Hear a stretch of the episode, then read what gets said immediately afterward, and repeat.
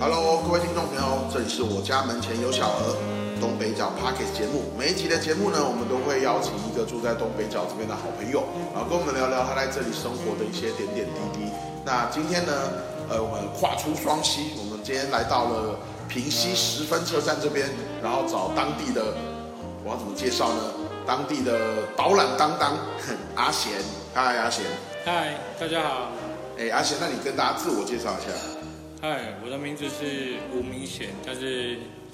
啊，当地人都叫我阿贤。那我现在主要工作是呃，当社区理事长以及导览协会的理事长，也就是在观光跟在地居民之间做比较多元的辅助。嗯，这刚刚我觉得我我自己很佩服，也很喜欢一件事，就是我们从火车站走来走来，未来这边有一个新的新的一个呃呃青年聚落的可能的产业的示范点的时候，哎一一路上从大概从八岁到八十岁，大家都在跟你打招呼，你这件事怎么办到的？哎，我本来就在这里长大，虽然离开家乡有二十年，但是但是回来的时候。呃，走进社区听年长者的故事，再把这些故事传给更小朋友的、更年轻的人。这个过程中，我就认识了每个人。嗯，对我我这边想要想，我这边好奇一件事情，就是说，其实阿贤你本来是住双溪，对不对？对。对，我们那时候在聊，我们刚才想说，我们节目要来聊读国小，虽然说你双溪国小只读一天。对，我小时候跟阿公住在上林。他阿公只会讲日语跟台语，所以我去上林国小上课第一天，发现大家都说国语，老师要处罚我不会说国语这件事情。等一下，你几岁？为什么老师还会还会处罚这件事？我现在四十五岁，但我那个时候不会说国语，要挂一个牌子，我要说国语。然后我就回去跟阿公大吵大闹，因为大家都用奇怪的眼神看我。然后阿公就把我丢回到十分给我的爸妈养，所以回到十分国小，这个小学还没开学，所以是，所以我等于连续两天念了两个小学的开学日。好。好酷啊！这件事真的很，这件事很好。所以其实，哎，虽然说是虽然讲我们要讲第一天可能是双溪人，可是其实真正你的整个成长历程是在平溪这边发生的。对，只有小呃七岁以前在双溪。所以是不是还会，是不是还会回双溪打篮球？我怎么有印象有过这件事？对，其实其实平双共的年轻人都是一起打球的。那我成长过程中，因为要打很多的工嘛，对，所以其中最特殊的工作是当。职业篮球队的练习生，所以薪水很高。等一下，等下，职业篮球队的练习生，那个职业队叫红国。哇，哎，你你曾经要成为运动员呢？我为了打工而去的。那我的球技……等一下，等下，你为了打工，所以去当运动员的练习生？对，这听起来就是什么什么因兴趣使然而成为的。那个演艺人员练习生是同一件事，对对，好有趣哦。就是我们体能不错，那职业队看得上我们，但是我们看上的是他给的营养金，所以所以就在很短的时间，几岁的时候，国国高中，十九岁，十九岁，高高三，大一，大一，对，然后就很快变为这附近乡镇区的传奇篮球员，是，对，然后现在老了啦，然后就回来陪。当地年轻人打打球，跟他们说正确的嗯打球方式，嗯，也有很多运动精神之类的。对，那我我我自己好奇说，你说其实你你你刚刚有一个介绍说你离开家乡就是就是平西就是东北角这一带，其实二十年。那这二十年你你陆续从事过什么？你累积过哪些养分？然后让你现在在从事这些？在地的事物，就是听众朋友如果有兴趣的话，可以 Google 诶嘻哈平溪嘛，嘻哈平溪，对，嘻哈平溪。然后其实阿贤在上面有非常多他自己，不管是走诶东诶，主要是平溪这边，然后东北角这一带的什么步道啊，或者是这边的人文点滴啊，他的随笔啊，哦，就是其就是一每一篇出来，其实大家底下都很容易有三四百个共共鸣，也就是说，大家其实在记录乡镇的事物的人很多。可是你很能很能够抓到这些共鸣的点，或者说你可以跟大家建立连接。就我在想，会不会跟你以前从事过的，就是你这二十几年在外面这样从事过这些工作，你自己觉得会不会有什么经验上的连接跟关联？我的工作这辈子只做两个工作，第一个叫做银行员，所以回乡以后当导览员。我觉得银行员没有帮助。那你怎么从篮球员变银行员呢？今天这节这一节资讯量太大了。篮篮球员，然后当兵回来就去当银行员，然后你学这个是科系的吗？对，我学这个科系，类似的科系，商商业科系。然后我的妈妈身体不好，所以我就把银行的工作辞掉，回来自己家乡。我若是那个妈妈，我知道小孩辞掉银行的的工作，我可能本来身体很好，都会变不好。我妈第一天回来发现我在钓鱼，第二天我跟她说这件事，她她身体就更糟了。拿了菜刀，就是真的是要把我赶出家门。但是我只用一年的时间，就让我妈认同我回到家乡这件事。你做了什么？我做，我从不懂导览员就变成职业的导览员。嗯，也就是我在地方解说这一块，利用这个专长就可以赚到跟在银行的待遇差不多的薪水，然后又可以陪着家人，所以我妈就认同这件事。是，我们刚刚刚在节目开录前就有跟阿贤聊到说，哦，好像其实可以办这种地方工作能力的的的的一些培训，这样。其实我自己会认识阿贤，我就比较知道他，也是因为阿贤的这种导览能力啊，就是平诶嘻哈平西啊，然后或者说平西这边有一个很有名的活动，就是每年的萤火虫的时候，然后我真的就是在现场有，虽然那那次因为一些原因没有跟完全程，可是可以感觉到那种真的把自己很热爱的东西介绍给大家，然后跟怎么样呃让所有来的人都可以带着一个美好的情绪或是一个很棒的想象离开，我觉得是是一件很重要的事。对，那那那除了所以从银行然后到在在地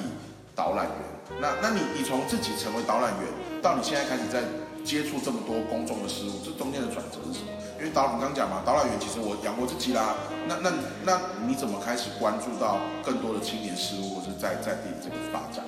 好，现在我当那个社区理事长，其实只有一个契机，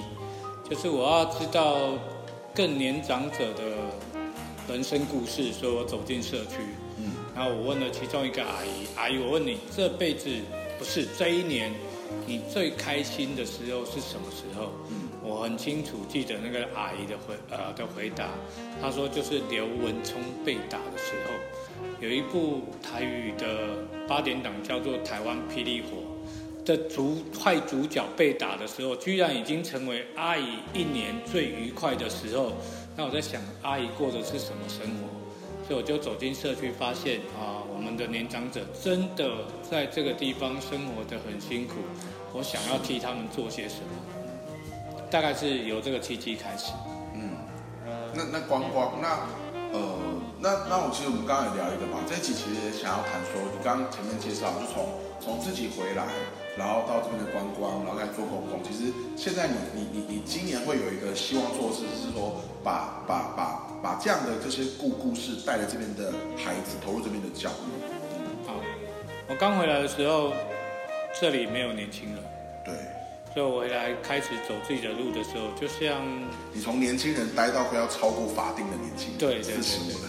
然后客委会可以到六十五了，对啊，年年年轻是一种心态啊。但是但是开始做的时候，我觉得一个人啊、呃可以做的很自由自在，但是很辛苦，因为没有其他的力量，你一个人可能要做很多事情。那现在开始有年轻人，因为我们示范了怎么在地方活下去，有陆续有年轻人回来了嘛。我不希望他们跟我刚回来一样走很辛苦的路，是，所以能够帮忙，可以把大家凝聚起来，做一个示范啊，示范怎么把自己的生活机能能够提升，这些事情我们希望现在就帮他们铺好路。嗯，那对于更年轻的子弟是，就现在小学生，对，嗯我觉得他已经被光光炫目的样子忘记了地方原来的模样，他已经忘记了，所以我想帮他们找回他们家庭世代留下来这个地方该有的模样，其实去找回来。其实我觉得很有，就像平西十分老街这边啊，跟 跟九份一样，都是就是观光最热闹的地方，可是这边的学子却跟人口却不断的减少。是我觉得这整件事情是很吊诡。我们都在讲啊，观光观光就有产业，然后要赚钱，然后如果有什么座谈会，大家也说啊，就光光要什么，可是可是这边的人却越来越少。对，那你觉得这个对比会是什么？呃为什么会这样子？好像我我两两年我观光做的更好，不一定这边变得更更适合生养小孩。两年前我就觉得一个很荒谬的状态，就是不管是九份或十分都一样，就是我们的观光客越来越多，我们每天每个居民创造的光光客值可能在十到九份更多到三十几位来宾，也就是他在多躲在家里喝茶，平均值来说，他也创造三十几个游客，但是我们的人口人口却是不断的流失，平西已经进入第连续三十九年的赤字。是，并不是因为呃观光发达了，我们的人就回来。我觉得那个比例是，不要说成正比，是完全是反方向的进行。这样所以想要做一件事，就是说，是不是带着孩子去看见这种炫目的观光后面这里的生活？对真实的样子。然后呢，如果我们希望地方更好，人是一个重要因素。那我可以理解人为什么离开，生活机能不够，工作机会不足。是，那很多人会告诉我们这些地方叫好山、好水、好空气，但这都忘了告诉我们学校好远，工作好难找，这些不好的好都没有人提到。那是，其实包括我我自己对这边，我在上次来品溪是比十分这一带大概是两年前吧，两三年前，因为这边还有一个小镇医生，可是可是好像好像这个诊诊所也歇业了。对这个诊所在去年歇业了，所以我们现在唯一的医疗设施是每周两天由卫生所平溪的卫生所，然后在两天的下午巡回到小站里面开一些处方签啊，这这一些简单的医疗措对，施。其实就刚刚谈到就是机能的问题，就生生活机能。当生活机能越来越缺失的时候，其实这里就会，对啊，好像变成是一个狂欢的地方。可是可是这边流流失的，所以而且你自己，你你你在国小，其实现在每个礼拜三下午，其实你有带类似乡土课嘛，带孩子更认识这里。你们你们做过哪些事情？好，上学期学校希望我去教导小朋友，应该说告诉他们地方上除了天灯之外的美好。嗯所以我们去爬了山，我们甚至跨区到双溪、到瑞芳去认识周遭乡镇。我认为一个生活区域五六年级，哦，怎么那么但是？第第一天上课印象很深刻。对第一天是全校，对，一二三四五六年级，然后在视听教室，他们分排坐好，其中有一排只有一个人，然后我就问那个小女生：“啊，你的同学呢？”，她告诉我四年级只有一个人，然后我就因为我是从那个学校毕业的嘛，我当下就四年啊，我我我我我，这太震撼，我没有反应过来。四年级只有一个人，一个人，对，也就是他一个人要面对好几个老师。好，那我大概花了半小时跟他聊未来的人生，你会比较辛苦。接下来两年，你讲笑话没有同学可以听，也没有人会说笑话给你听。。哎，可是应该是混龄吧？因为新北市有规定，应该是到今年度的时候开始实施混龄，但是在重要课程、基础课程，他还是一个人上课。好，然后我啊，就说两年后毕业典礼就惨了。那小朋友很天真问我为什么，我说你要从右边讲台上去，马上领了新北市长奖，从左边下来，再赶快跑到右边，因为接下来你还有区长奖、一长奖、家长会长、校长奖都要领完。哎，怎么听起来还蛮好的？对，然后接下来他觉得很辛苦，我说没有哦，幽默的背后其实有点残对残忍。还有德智体群美，所以我会建议校长我们那个人道一点，一次发十二三个奖给他，这样一次。他肯定要带拖车上上台去。对，这就是地方上现在面临的问题。所以其实也就是说，不然我们至少先让孩子们看见平溪是什么样子。除了除了这些观光客的人流建构起来的样子，所以先认平溪天灯以外的平溪之美。他听说接下来会想要带孩子走走一条步道，为什么会想走？是走是走哪里呢？那个祖先从哪里来？为什么会来这里？一定有它的原因嘛。嗯，那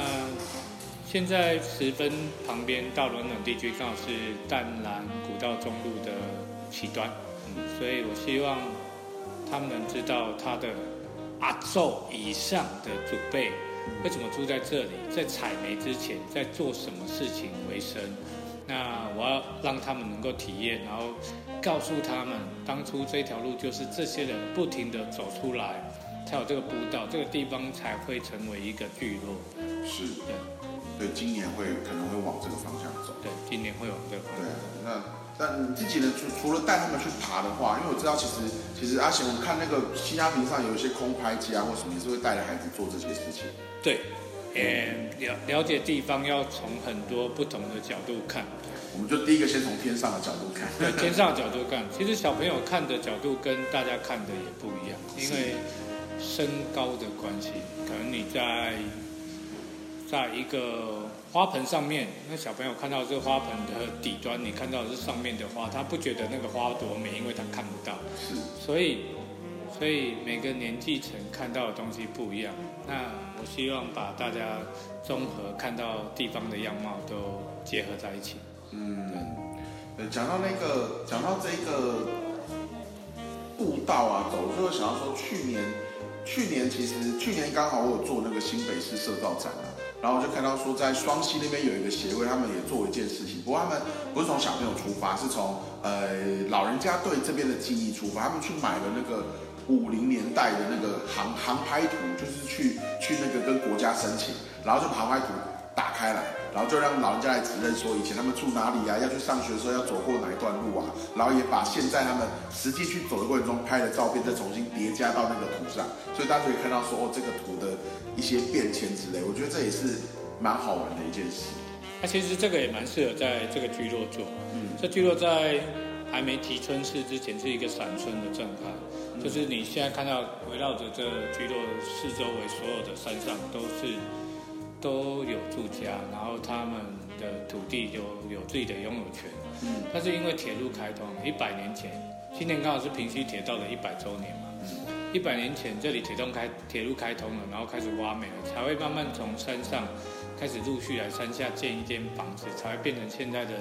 集村式的聚落，有有老街啊。嗯。那。让那些现在七十岁的人，他的幼年就是在山上长大，是去圈选出他原本住的地方。他过去他从那么高的路对移动的路径来上课啊，或者是拿着火把回家，晚上拿着火把回家，这些故事我觉得都会是地方的文化记忆。是，哎，最后一个我们聊，就刚好我我们上一集的节目啊，其实访了一个台大的学生。然后也是因为因为一些我们在双双溪工作的机缘啊，总之他今年修了一堂课，是跟双溪高中合作的。然后就说他他那他们那时候有一个假想，就是说，哎，到底住到底来这些地方就读的学生，会不会对于未来的想象是比市区的资资讯那么多市区的小朋友来的更少？然后就是开始做问卷调查，然后比如说划分不同的学群啊，问同学们未来想成为什么。那最后，当然了，那整个研究，毕竟它是一堂，不是它不是一堂很认真的严谨课，不是写论文，就是一堂公民教育的课这样。然后最后他们得出的结论是，也很有趣的。虽然我们现在说啊，小朋友可能他只有自己一个人上课，或者说可能学校比较小，或者我们觉得啊，这里不像市区要很多不同的资讯。可最后他们得出的结论是，其实就读双溪高中的同学，不管他是从瑞平双共去就读的，或者从基隆、台北来就读的，事实上，他们对于未来工作跟对自己职涯的发展跟自信心，其实完全不输给都会区的学生。然后，甚至这些台大学生跟自己当初比，他们还反而觉得，会不会是当初的自己太会读书，所以其实都没有想过未来会是什么样子。反而这些地方的学生，他们会更知道说，好，那有有除了读书以外的各种不同的路。所以去探索，所以今天跟阿贤聊，就觉得说，哎，真的，如果我们能够让学生在学生时代有更多不同的接触、不同的资讯、不同的体悟，好像真的可以带来一些新鲜的可能。嗯，啊，我今年教的小学生里面就有三个人，因为我的案例，他们立志，如果能够环境允许的话，他们会留在这个地方就做。啊，留住地方美好，可能是导览员，可能是解说员，或是从事长照服务，是立志要留下来的。这一点就让我很感动。虽然他们年纪很小，那我也不知道他们现在承诺的将来做不做得到。不过比我当对啊，很多小男孩小时候都跟妈妈说，我长大会跟你结婚啊，都不会。不过比我当时伟大。哦，当时啊，这里没有高中，嗯，所以国中就开始幻想我要赶快离开这个黑黑的地方。那时候的平溪天空是黑的，是因为烧煤嘛，然后河水也是黑色，就洗煤，然后人的脸也是黑黑的，屋顶也黑黑的。所以那时候一直一直想看彩色的地方。虽然我十六岁前都没离开过这块土地，我最远哦，只到五分山上，嗯，五分山顶上。然后我爸说要带着我看那个基隆港大船尿尿的样子，哦然后我站在五分山顶看，我在想我爸的眼睛是不是千里眼？怎么看得到有船的样子？看到船在尿尿的样子，所以那是我最远的。那也准棒流了，准棒流，对。但其实也还没出平溪乡的行政区域，就在平溪跟瑞芳的行政区域中间的山上。是，对，很有很很有意思。对，但是其实出去都会有一个好处了，出去都会累积一段时间回来，例如做观光嘛，嗯，在地人在在地旅游是不可能成型的事情，那叫做逛自己的家门口。对，所以我去都会区，我可以知道，啊，我们在地的潜在游客就是这些都会居民他们的需求，嗯，他们想要得到的啊比较深度的旅游应该怎么做？是，那假设我都没有出去，我只能凭空想象，那就会难度要摸索的时间会比较长。其实我觉得可能有，我们下次可以聊一个有趣的问题，就是到底应该要，我们应该要。怎么看待这件事？就是鼓励年轻人应该要出去闯一圈，然后再选择你喜欢或是想要挑战的生活的形态，还是说我们应该鼓励年轻人留在他自己的家乡？就是就很像以前会问的一个问题，就是学生应该要先去工作一阵子再创业，还是直接就创业，对吧？这或许是一件好玩的。不过阿贤刚刚提提醒我们很重要的事，就不管不管不管我们呃比较支持哪一。怎么样的一种行为？可是如果能够在孩子们的年轻时候，让他们看见看见各式各样不同的选择，比如说像让平溪的孩子看到天德以外的平溪，他看到观光以外的在当地生活的可能。那或许像刚刚讲就很感人的事情，有三个小孩子，他觉得或许留在平溪也是生活的一种选择，而在平不是而而且不是说哦我在平溪看我爸妈做什么就做什么，是有想到。是否可以发展一些什么样的事情？嗯，我觉得这件事很棒。对，其中那个小女生立志要长照这件事情，超级感动。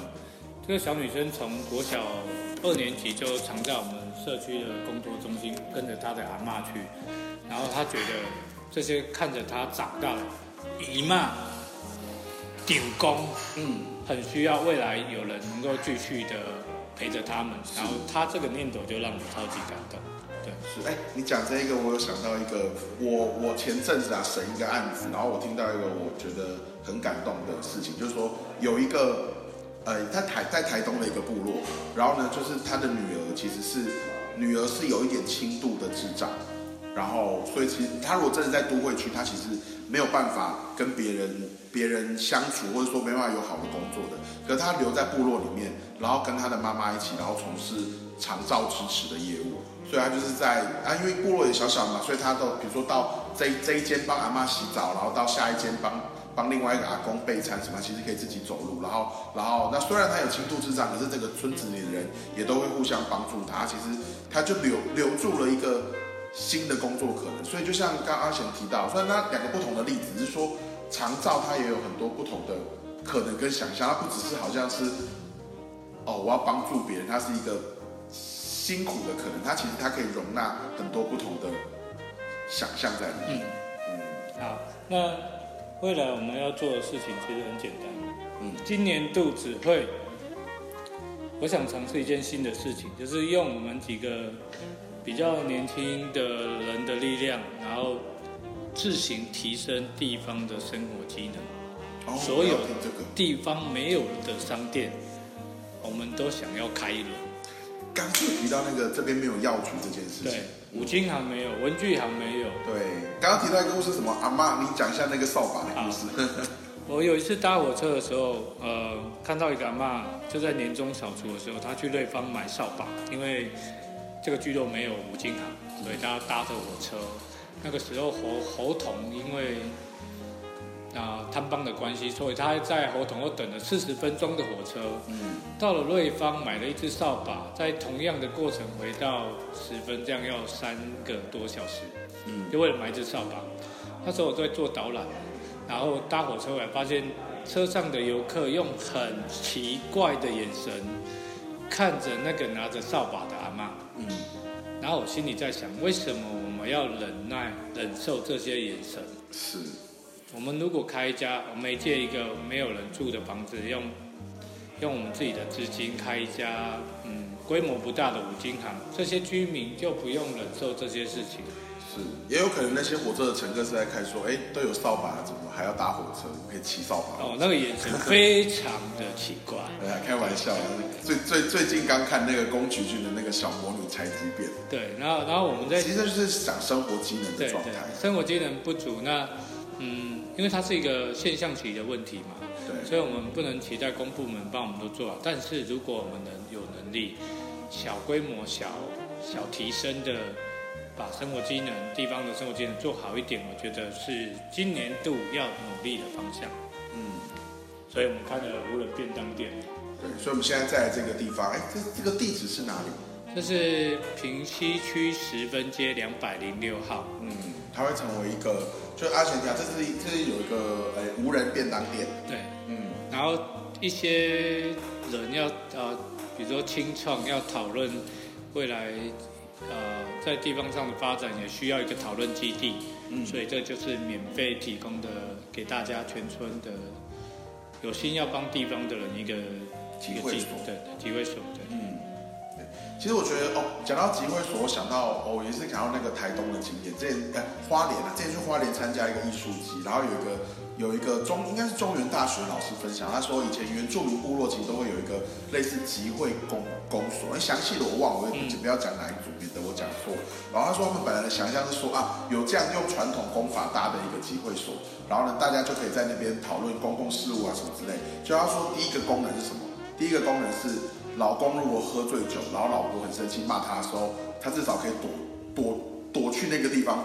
就是至少睡一个晚上，然后躲去那边之后，会发现别的老公也被老婆赶出来。他说有时候像这些集会所不一定是我们想象的死板板的那种哦，一定要讨论什么样的事情，事实上。他不是为了某个目的而聚在这边的，然后让大家没有什么目的的时候也能聚在这里，这也是集会所的一个功能。好，我我在想，我这个集会所第一个功能会是取暖，嗯，就是大家在做在偏乡做这些事情，一定会遇到很多的辛苦，是，然后不见得会是经验分享，可能大家互相鼓励啊，嗯，给个拥抱，给个掌声啊，然后再想办法说，嗯、一起克服某一个小难关啊。我，想第一件事情是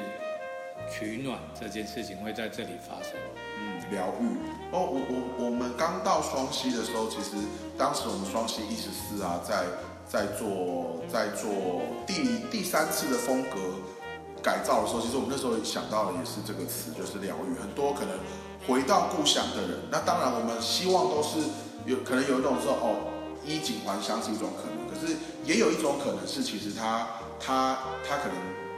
在我我们想象的一般传统路径，就是你从乡村到都会飞黄腾腾达，然后或者是说你喜欢乡村回来。可是有一种路径是可能在都市遇到了某些挫折，所以回来，或者是是他可能遇到了某些状况，他他没有办法循着，他不是自主的，而是他是被动的，无法离开这个乡乡乡村。所以其实我们在想，有一些乡村，其实在谈论这些议题的时候，会有一些些无可奈何的状态出现。如果能够在乡村有一个以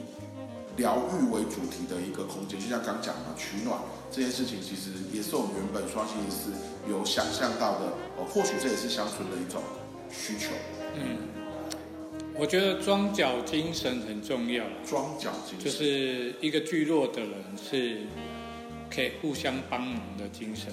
就像刚才停座说的，我从车站走到这里，我们走了一点多公里，对，所有在地居民几乎都会一点多公里，我大概跟我一个礼拜，就是那这一点多公里讲话的人，大概超过我一个礼拜平常对，接触。就是其实其实这里大概从五岁会讲话到到九十五岁到一百岁，嗯。然后每个人都认同我这个在地孩子，嗯，所以这件事是我这几年在这个地方我觉得最有骄傲感，我做成的一件事情。嗯啊、那这件事对我来说很重要。然后因为他们的认同，我想要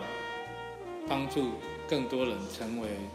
类似的，就是大家可以是一个一个庄脚，就是大家是一个群体。是对，我想要努力朝这个方向做。就或许我们有不同的目标，或许我们有不同的信念，可是我们住在一起，我们总可以找到某些可以互相帮助，就算没有帮助，我们也可以互相陪着对来度过一些事情。陪伴是一个很重要的元素。我回来第一件事情就是陪伴着我的妈妈而回来的，然后才会进入第二年就跟他证明说，你看我在家里也是可以跟银行差不多。对对对对，那要先从陪伴开始，你一定会是先陪伴某个人，才会陪伴地方嘛。嗯，我觉得陪伴邻居也好，陪伴你的子弟也好，陪伴你的年长者也好，陪伴了就会在过程中陪伴地方，地方也会陪着你成长。其实我们都可以从我讲，我们或许一开始都不用先从我要陪着地方这么大的主题，你要陪着谁，然后你在地方能够被什么人陪着，我觉得这都是可以是我们的第一个开启。那今天很开心哦，能够跟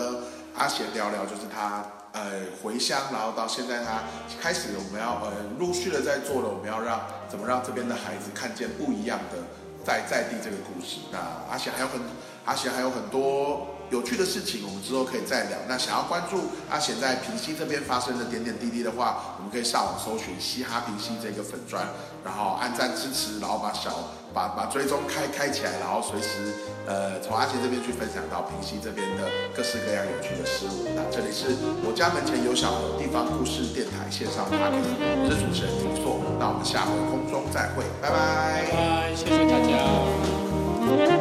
家。